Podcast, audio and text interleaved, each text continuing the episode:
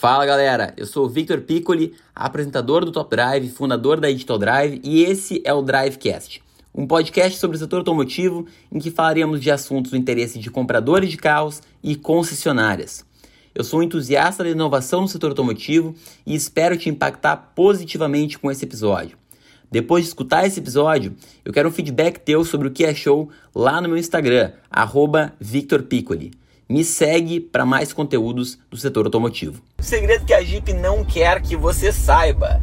Olha só, a gente causando um pouquinho de burbúrio aqui, mas antes de mais nada, eu quero deixar claro que não tem nada de errado nisso. Acho que é, esse tal de segredo, na verdade, é um ponto positivo da Jeep, que muitos já sabem, mas nem todos se dão conta na hora de avaliar os carros, os preços, as vendas.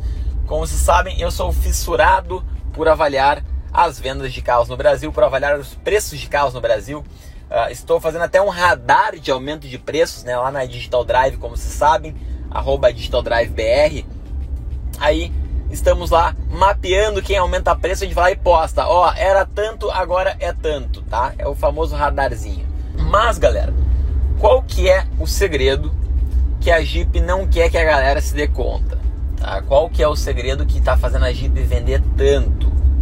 A gente sabe que uh, a Jeep ela tem uma, um baita mérito por vender do jeito que ela vende, né? Eles são muito grandes. Eles, o grupo Stellantis foi uma das tacadas aí mais acertadas uh, do setor automotivo que eu já vi, né? O maior conglomerado de marcas que existe. Uh, então, isso aí tá, tá trazendo resultados positivos para para Jeep, para Fiat, para Peugeot, para Citroën, para várias, né? Mas, galera, eu, eu pontuaria dois uh, detalhes muito importantes na hora da gente avaliar o que está fazendo eles venderem tanto, tá? Uh, então não é somente um segredo. Eu falei que era um, né? São dois segredos. São dois segredos que pouca gente se dá conta. Todo mundo pensa, ah, mas vendem muito só porque é muito bom. Sim, são bons. E aí tem esses dois pontos que eu acho importantes de serem ponderados sobre a Jeep. Galera, é o seguinte, uh, a Jeep ela está há meses no topo do ranking de vendas do Brasil, né?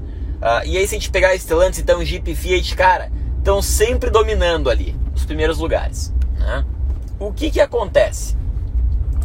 Claro que tem confiança, tem, é legal. Claro que estão acertando o produto demais. Parabéns aí a Jeep nos seus últimos lançamentos. Parabéns a Fiat pelo lançamento do Pulse também. Não é à toa que eu comprei o Pulse, tá? Vocês vão ver o quanto eu acertei. Se eu quisesse vender o carro agora, seria uma diferença muito grande de preço, frente ao que eu paguei lá com a Digital Drive, obviamente. Mas galera, é o seguinte, 80% 80% das vendas Jeep são PJ. 80%, não é 50%. 2020 era 50%. 2021 passou para 80%.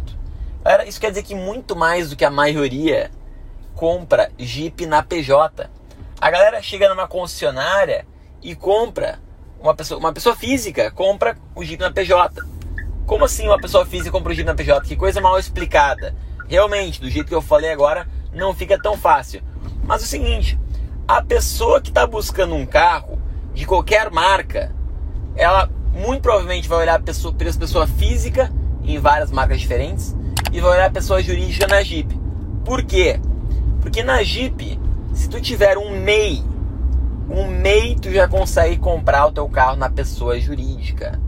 Cara, o MEI, o MEI serve muitas vezes para tu vender bala, mas é para explicar para vocês quão simples que é de tu criar um MEI. Tu cria um MEI agora, se tu quiser.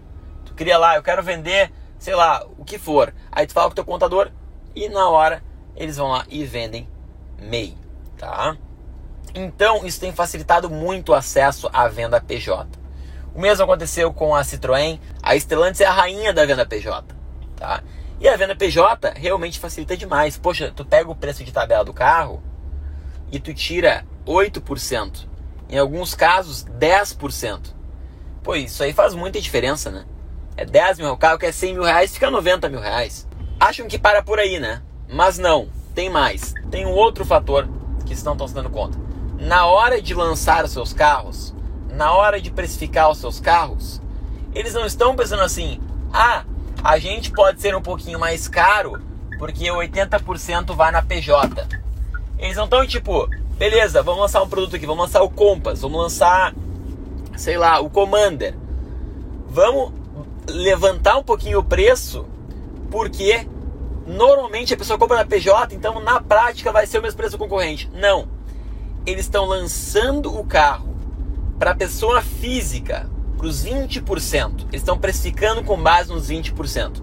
Então os 20% que vão comparar os modelos deles com a concorrência vão ver uma certa similaridade, uma certa proximidade de preços. O Compass e o Taos têm um preço muito parecido, certo? Na verdade, o Compass Sport chega a ser mais barato do que o Taos. Então, tu tem uma precificação de tabela competitiva, mas tu tem essa carta na manga para quem está ligado. Então, na verdade, eles estão disputando frente a frente e não tão frente a frente assim. Né? É claro que a, a venda PJ, ela originalmente foi feita aí para locadoras, né? Essas movidas, unidas, que vão lá e compram mil, dois mil carros. E é uma opção da montadora, se ela quiser ela vende, se ela não quiser ela não vende. Ela precisa bater, se não me engano, um número X de vendas para ter essa possibilidade de venda PJ. Né? Uh, e aí é uma questão muito estratégica. Tipo, poxa, eu vou torrar tanto assim meus carros? Às vezes não é tão interessante a montadora ir lá e abrir a perna para uma locadora que vai comprar mil carros de uma vez só. Né? Isso aí, na verdade, até é, é, um, é um modelo de negócio para da locadora, né? Que ferra bastante com as concessionárias, né? Porque a locadora vai lá, compra o carro arregado, compra o carro barato pra caramba, roda com o carro, aluga o carro por um, dois anos e depois vende por mais caro do que pagou. É um business assim, uh, meu, genial na verdade do ponto de vista da locadora, né? Mas isso aí acaba dando uma esculhambada no setor, tá? Então nós temos lá, primeiramente, o fato de que ela vende na PJ, segundo, o fato de que ela precifica sem considerar que ela vende na PJ. Ela vende para 80% na PJ, mas ela precifica para os 20% que compra a pessoa física, sem, sem sair fora da casinha. E aí tem um terceiro segredo. Eu, eu acabei me estendendo aqui, né? Mas o terceiro segredo é o seguinte: eles veem o que está dando certo. Ah, o Compass está dando certo. Legal, o Compass está dando certo. E o que, que daria mais certo o Compass? Ah, o motor 1.3 turbo. Beleza, vamos desenvolver esse motor 1.3 turbo. Desenvolvendo o motor 1.3 turbo, resolve aquela encrenca lá daquele 2.0 aspirado e toca a ficha desse motor 1.3 turbo para as versões de entrada. Legal. Mas, ao invés da gente ir lá e gastar em reformular o carro inteiro do zero, fazer uma geração nova, o que a gente faz? Cara, vamos mudar o interior. Vamos fazer um interior matador. Fizeram o interior matador. O interior ficou sensacional, certo? Mas mantiveram o projeto externo, as lanternas, a frente e trás, tudo igualzinho era no Compass anterior. Foi uma estratégia semelhante ao do que a Kawa Cherry uh, assumiu com o Tigo 5X Pro. Né? Eles mudaram bastante, totalmente a parte interna, mas deram um tapa no visual externo. Tá? Isso aí gera uma certa economia aí de custos né, no, no projeto como um todo. Uh, diferente do que foi no Tigo 7. O Tigo 7 veio completamente novo. Né? Mas quando a, gente, quando a gente analisa a Compass, a gente vê que foi uma mudança de interior. Quando a gente olha para o Renegade, para o Renegade, cara, ficou tudo igual. A, a, plataforma é a mesma lá de 2015, 16. Renegade tem um baita mérito. Olha quantos vídeos que eu fiz aqui no canal falando bem do Renegade. Fiz vários, vários vídeos falando muito bem do carro, muito bem da precificação, muito bem da estratégia. Mas vamos entender também como existe um, uma estratégia que tem que fechar a conta lá no, no fim, né? Para a montadora também. Então eles pegaram, no caso aí do Renegade, e foram ainda mais sutis. Fizeram mudanças sutis na parte externa e mudanças extremamente sutis também, mas importantes, é claro, na parte interna. O que fez com que fosse possível manter um preço extremamente competitivo. Então, esses três fatores, possibilidade de venda PJ, mais precificação considerando pessoa física, certo? Mais o fato de que fizeram mudanças extremamente essenciais no carro sem deixar uh, o custo de uma, um novo projeto muito alto, fazem com que eles fiquem extremamente competitivos em preço. E independente da faixa de preço, pessoal, o brasileiro, o comprador de carro, é muito sensível a preço. Não tem essa história de é que nem um apartamento. Ah, o rico vai comprar um apartamento. Ah, esse aqui é 4 milhões, esse aqui é 5 milhões. Não muda nada pro cara, né? Agora, no carro, a mesma pessoa que tem grana, muitas vezes ela vai olhar, ah, esse aqui é 10 mil mais caro, esse aqui é 10 mil mais barato. Né? Porque o carro, ele cada vez mais é um meio, né? E não um fim, beleza? Então, fica aí essa pequena análise que eu espero ajudar aí pro conhecimento de vocês, beleza? E também não esquece, se tu quer conseguir um desconto PJ, o melhor desconto PJ possível é digitaldrive.com.br. Por quê? Porque até mesmo o desconto PJ, que a montadora crava lá 8%, até mesmo isso tem variação. Tem gente que já conseguiu 7%, tem gente que já conseguiu 10%, 11% com a Digital Drive, tá?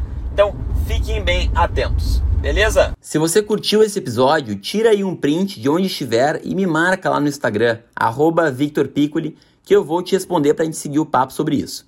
Marca lá que eu vou fazer questão de te responder. Combinado? E não deixe também de me acompanhar lá no Top Drive, hein? Feito, valeu, abraço.